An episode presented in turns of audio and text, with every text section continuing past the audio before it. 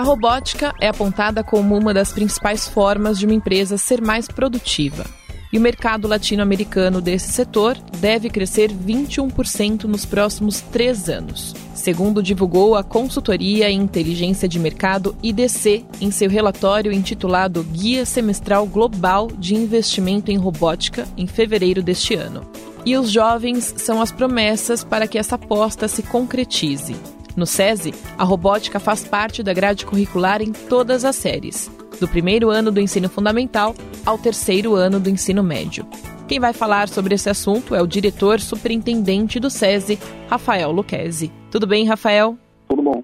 Rafael, explica para os nossos ouvintes como que a robótica é aplicada dentro do currículo escolar e há quanto tempo o SESI implantou a robótica nas aulas.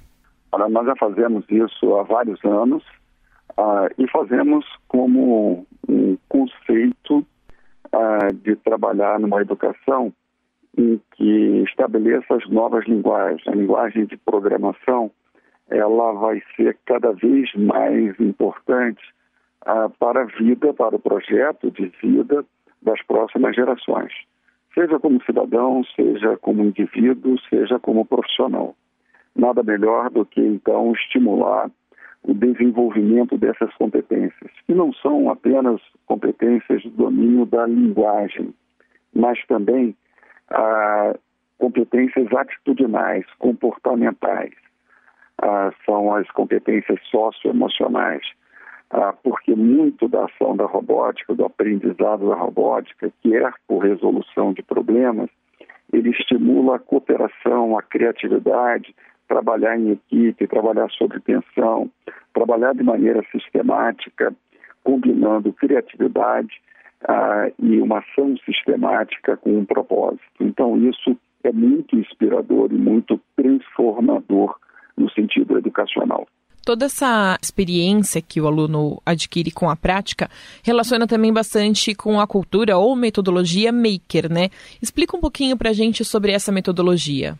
A metodologia maker ou uh, o aprendizado por fazer, né? Você fazer e aprender, ela tem um sentido muito transformador. Você não tem uh, um propósito de aprender e repetir, como muito do nosso sistema educacional. Então, existe um, um debate de vanguarda no mundo, o SESI está buscando trazer isso para o Brasil, e não fazemos isso apenas nas escolas do SESI nós fazemos um seminário internacional um torneio de robótica, é sempre um movimento que o SESI está trazendo para o Brasil com a participação de outras redes privadas e das redes públicas, que é onde estão a maior parte dos jovens brasileiros.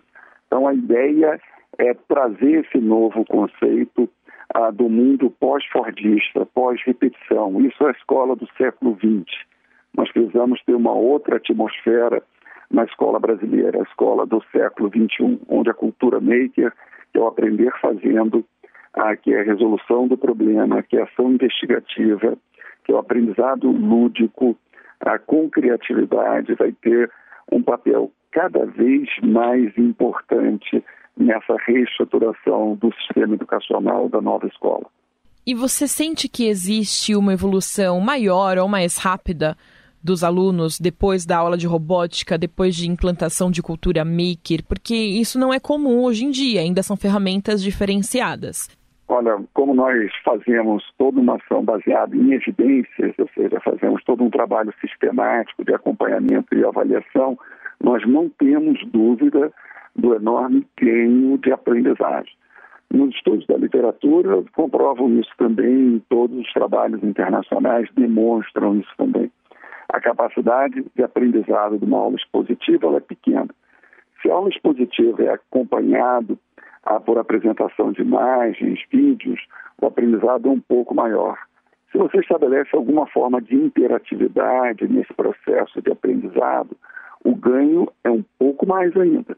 Mas ah, se o aluno executa, ele experimenta, ele realiza, ele faz disso um projeto em que ele é protagonista do seu processo de aprendizado, o domínio dos conteúdos é muito mais profundo e mais importante.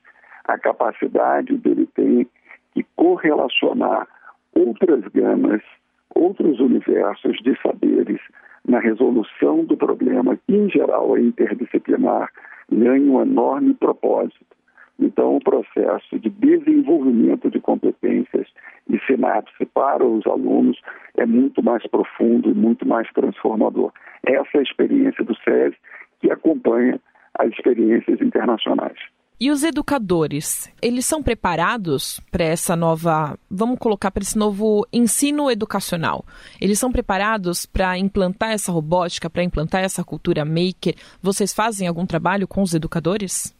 Nós fazemos, nós somos a, a rede privada reconhecida por especialistas que mais investe na capacitação dos professores. A maior parte dos nossos professores são de dedicação exclusiva, ah, eles trabalham apenas no SESI e tem ah, um conjunto de instrumentos, além de uma ampla rede ah, de docentes ah, que trabalham no desenvolvimento das competências, das novas linguagens, ah, dos novos instrumentos, ah, dos, das novas tecnologias, ah, se capacitando. Então, esse é um esforço decisivo.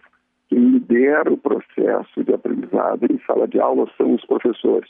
A transformação não é apenas a, a aquisição de softwares, de kits, de devices, é sobretudo de capacitar os professores para interagir com as novas tecnologias no processo de aprendizagem.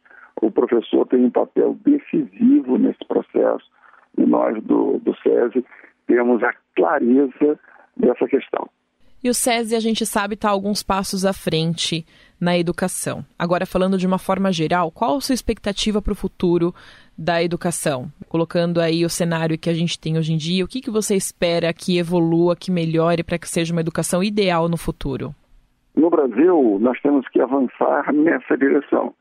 Ah, nós temos que pensar a escola do futuro, ah, valorizar a gestão na escola, fortalecer e capacitar os professores, estimular o processo em que o professor não é mais o emissor do saber pelos vários estímulos que as novas gerações têm, mas é alguém que coordena por, através de um conjunto de metodologias o processo de aprendizagem, em que cada indivíduo ah, tem o seu percurso, o seu projeto individual.